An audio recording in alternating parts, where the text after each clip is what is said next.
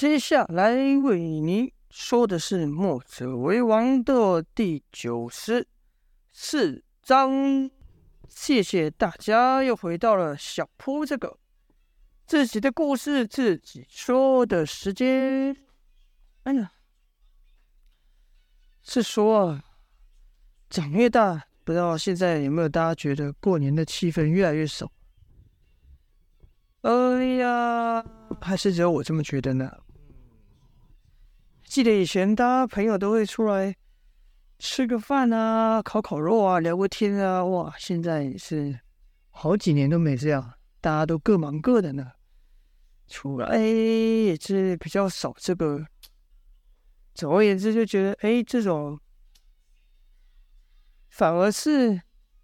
这种农历过年的气氛越来越少，因为毕竟大家都越来越不熟了嘛，不论是不论是亲戚啊，或者是朋友也各忙各的嘛。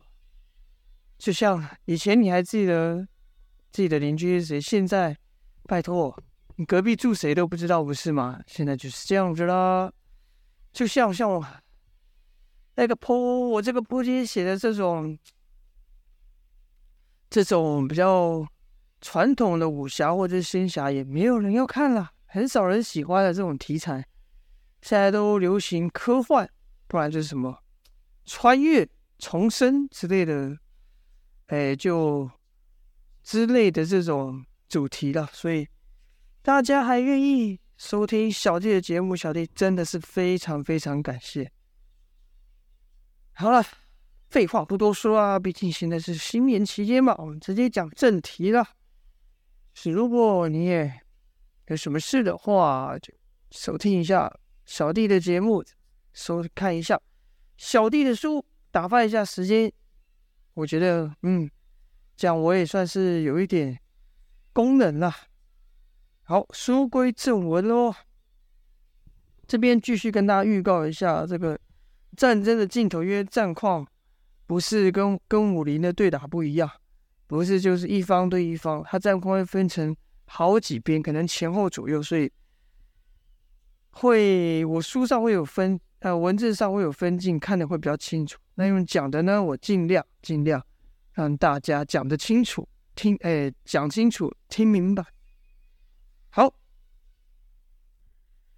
前面呢说到了出现出现两波援军的，一波呢带队。往俘虏队那边冲，要救下俘虏；而另一波呢，原本只是计划朝吕凯那边攻去，救出两个蒙面人。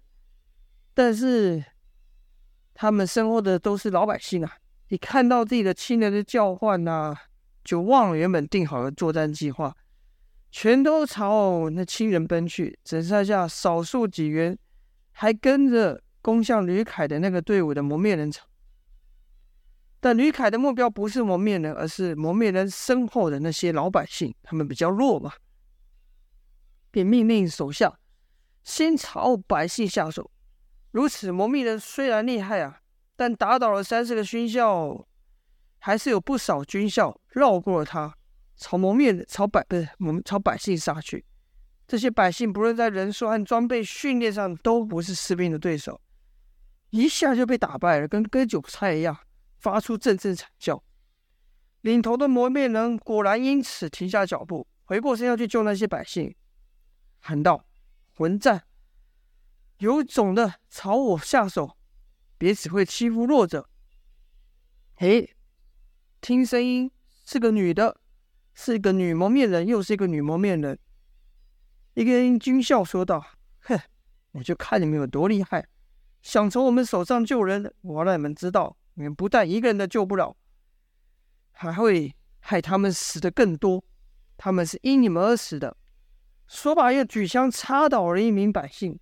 蒙面人见罢，大怒道：“没种的家伙，给我停手！”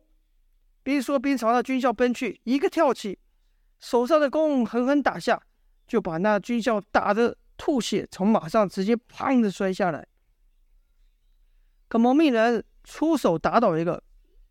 身后的百姓就被刺倒两个，蒙面人想用最快的速度跑到百姓身边，可眼前呢还有数十名的兵校挡着。蒙面人喝道：“穷的给我滚开！”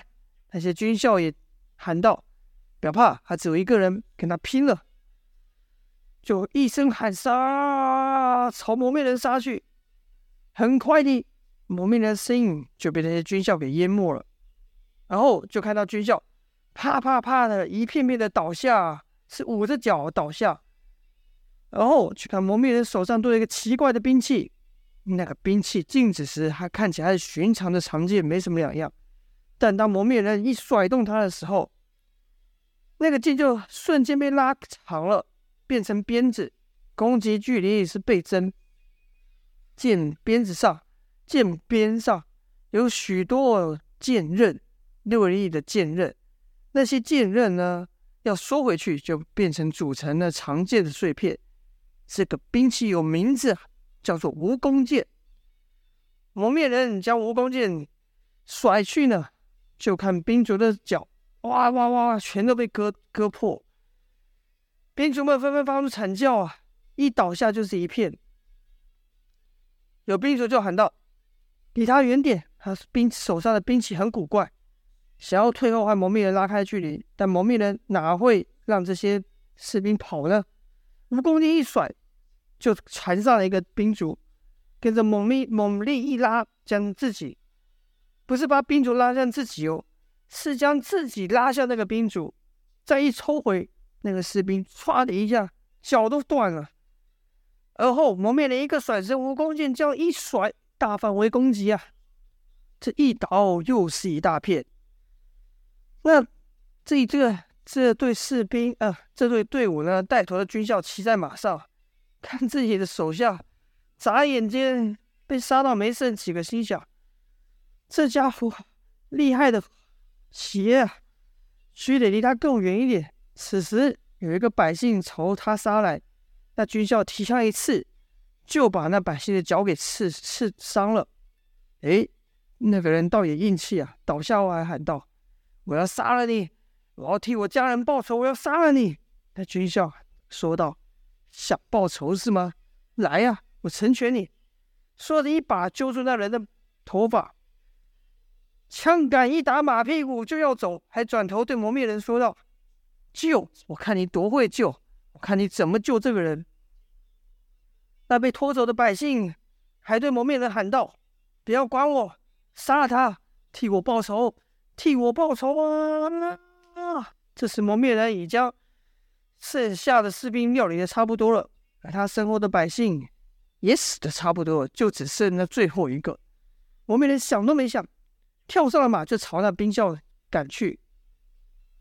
好，镜头再一转，切到另一个战场，说到俘虏这边，俘虏这边也有一个蒙面人带头嘛。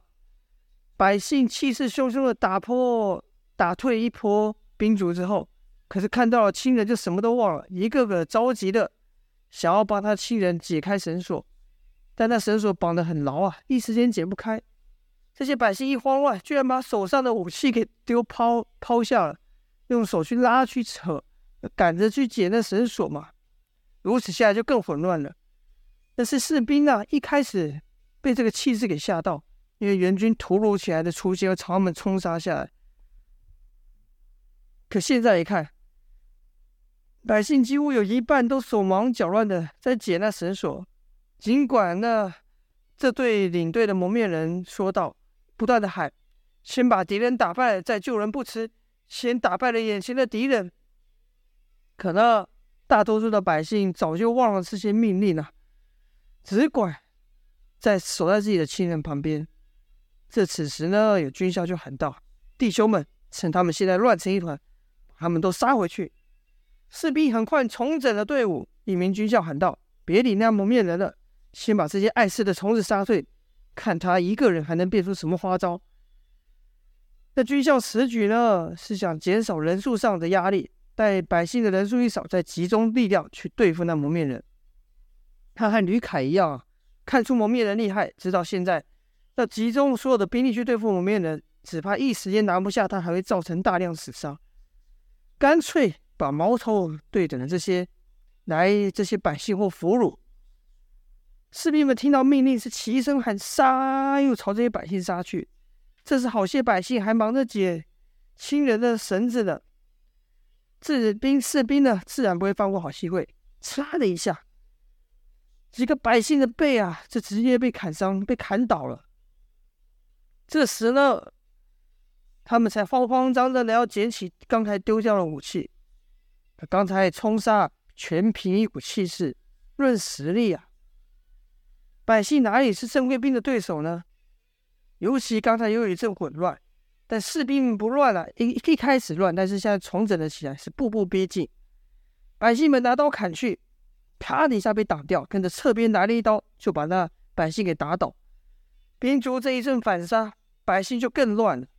有些人是拿起武器，直守在他亲人身边，说道：“别怕，我绝对不会离开你们的，我拼死也要保护你，别想让，不会让任何人伤害你的。”如此呢，百姓就变成了自己打自己的，谁也不帮，就帮就守在自己的亲人身边。这下就变成单个百姓去对付几名互相支援的士兵，那怎么是对手呢？没几下又被砍倒了。尽管呢，这带队的蒙面人神勇将身边的兵卒全都打倒，可百姓的伤亡，他带来的百姓呢，也是越死越多。于凯看到这副模样，就心想：“哼，一群乌合之众能干什么？只要把你们几个领头的困住，这些漏网之鱼慢慢料理不迟。是发号施令，让这些盾牌军牢，让这些盾牌手牢牢的困住这两个蒙面人，不让他们有一丝空隙可以闯出去。眼看包围区越来越小，敌人的枪尖呐、啊，离他们越来越近。”正是危急之时，吕凯后方传来一阵骚动，他赶忙回头看，就看他身后的兵卒纷纷被撞开，好似有一头发狂的野牛在他队伍里横冲直撞。可他知道那不是牛，是人呐、因为那人一边撞一边喊道：“别挡我，都给我让开！”喊声离他越来越近，李凯就骂道：“你们还在这干什么？给我冲去拦住他！”这个野牛啊，不是说野牛。就是童风啊！童风刚才打着打着，也发现这样下去没完没了啊！身边倒下的兵卒虽然多，可对方前仆后继的杀过来，童风心想，自己就算是把这些人都打倒了，百姓只怕也都死光了，而且更不给更别说那两个被围住的蒙面人了。正烦恼之际啊，看到被他打倒的士兵呢，掉下了盾牌。就地一个翻滚，将盾牌捡起来。童风还来不及起身呢，四把刀就朝他砍来。就听“砰”的一声，那四个士兵呐，真像被野兽给撞到一样，笔直的往后飞了出去，还把他身后的几个士兵给撞倒。原来童风是隔着盾牌使出乾坤镜，啊，由于这些士兵武功不高，所以童风也不需使出全力，使个两三成功力。就把这些兵卒给撞倒了。童风便想，我还是得先将先将那两个包被包围的蒙面人给救出来才行。这时呢，又有一个士兵一手拿盾，一手拿刀朝他砍来。童风叫道：“来得好！”童风将手中盾一挡那士兵的刀，那士兵呢，连刀都握不住，这就飞了出去。童风再一个脚踹过去，把那士兵踹走。手一勾，将那手士兵手上的盾牌拿到自己手上，如此就双手持着盾牌朝吕凯那边冲来。蕴含乾坤镜威力的盾牌这么一推啊，那士兵哪里挡得住？纷纷被撞开了，就像河水被开道一样。吕凯见状喊道：“该死！他想救这两个人，快给我组成人墙，别让他靠近，一定要挡住他。”如此呢？士兵就在吕凯前面排成了几道人墙，想借此挡住童风。童风眼看距离差不多了，大喝一声：“这一次啊，他不留手了，使出十成的乾坤乾坤劲，猛力将他前面的盾牌兵撞去，就听‘砰’的一声巨响，人墙被撞倒了一大块啊！首当其冲的两枚两名几名兵卒，更是直直的被撞飞出去。这一下。”就压倒了包围蒙面人的盾牌阵，如此呢，这包围网出现一个缺口，而这缺口的正后方正是吕凯。眼看突围的机会出现了，那死遁的南蒙面人自然不会放过，就看他一个纵身，卡到了缺口处，一手挥着手中盾牌削旁边的盾牌兵，另一手同时朝另一个盾牌兵刺去。由于这变化来得太快了，那盾牌兵根本还没反应过来呢。毕竟他们是士兵，跟武林高手还差差距差多了。盾牌兵没反应过来，等于是漏大破绽给蒙面人。蒙面人一削，盾牌那个侧边一削，那也是很锋利的。几个士兵就这样倒下。另外伸出的那手，眼看离士兵还有点距离，照理说是打不到那么那个士兵的。突然间，一个短剑从蒙面人的袖口下弹出，嚓，将那个士兵给刺倒。蒙面人眨眼间干掉了几个盾牌兵，这个缺口又更大了。此时，就听那男蒙面人对女蒙面人喊道：“吕凯就交给你了。”他这一喊呢，女蒙面人就他们两个非常有默契。他这一喊，女蒙面人就朝男蒙面人冲过来。男蒙面人身子一踢，身子一低，将龟甲盾举在上方，女蒙面人脚就踩在龟甲盾上，而后。男蒙面人将龟甲盾用力一推，女蒙面人借此之力用力一蹬，跳得好高啊！跳过了那些高举的长枪，跳过了城墙，朝吕凯飞去。吕凯见状，又大骂一声：“找死！”提着青龙偃月长刀，就朝半空中的那女蒙面人砍去。这时，几乎在场的每只眼睛都注视着。女蒙面人跟吕凯这里的对决，就看女蒙面人好，这边再一个慢慢慢动作啊，我配合一下，想象一下，就看吕凯的长刀还有一点点距离就要砍到女蒙面人的时候，女蒙面人在空中一个旋转，吕凯的长刀几乎是贴着他的后脑勺擦过，而后。慢动作结束，我们会要是快的动作。女蒙面人和吕凯擦身而过，一道血光飞溅而出，女蒙面人落地了。一旁的士兵不敢有动作，他们都想知道那道血是谁的。就看吕凯缓缓的转过头，手捂着颈子啊，他的颈子被刺了，又不断的喷血。瞪大的眼睛说道：“这、这、这怎么可能？”说完这句话后，那巨大的身子一晃，便掉下了马。这主帅被打倒了，军心当然就乱了。这时，有听咻咻咻的破空声响，那些士兵是连声惨叫，都倒了下来。众人朝来见的方向看去，就看一蒙面人骑在马上，正是刚才去追。敌兵的那个蒙面人，而在他不远处还有那个被那敌兵抓走的那个百姓，他是救回来，把那百姓给救回来了。那蒙面人是一边骑马一边射箭，一边呢朝下方的兵卒冲去。士兵赶忙回身要对付那蒙面人，蒙面人算距离差不多后，一挥手上的蜈蚣剑，头一尺，同时脚一夹马匹。那马匹受力就冲得更快了，蜈蚣剑随之跟着一甩，是人借马力。这下这一下，蜈蚣剑的范围就更大，力道就更强，一刮就把士兵刮倒一大片。而在里面的男蒙面人喊道：“我们跟上！”一手拉起刚才杀败吕凯的女蒙面就跟上去。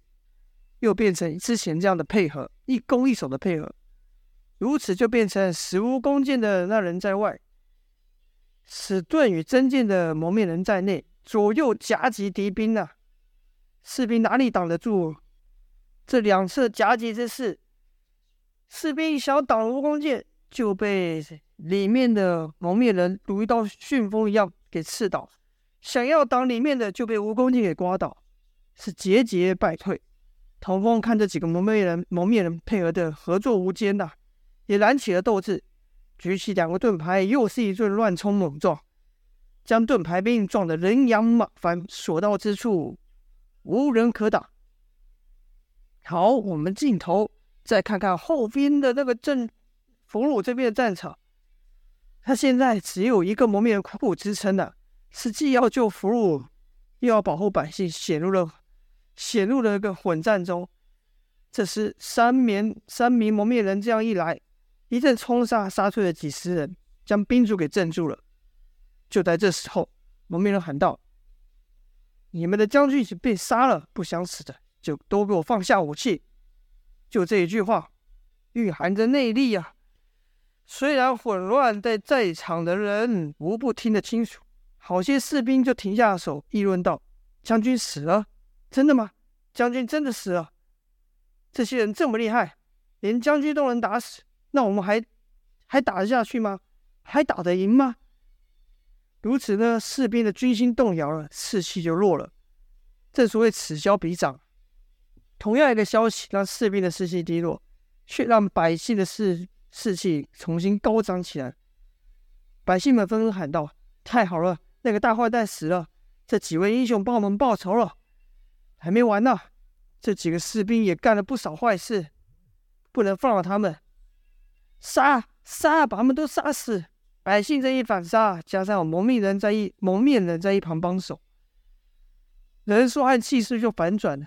吕凯将吕凯手下的士兵啊杀得大败而逃，连那灵龟啊也来不及顾了，丢在地上，只顾逃命去了。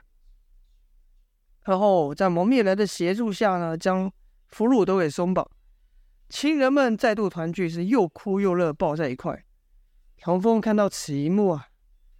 心口生出一一股软软的、难以言喻的一种感觉，而四名蒙面人帮百姓帮完百姓后，就朝童风走来，一边走一边摘下了面罩。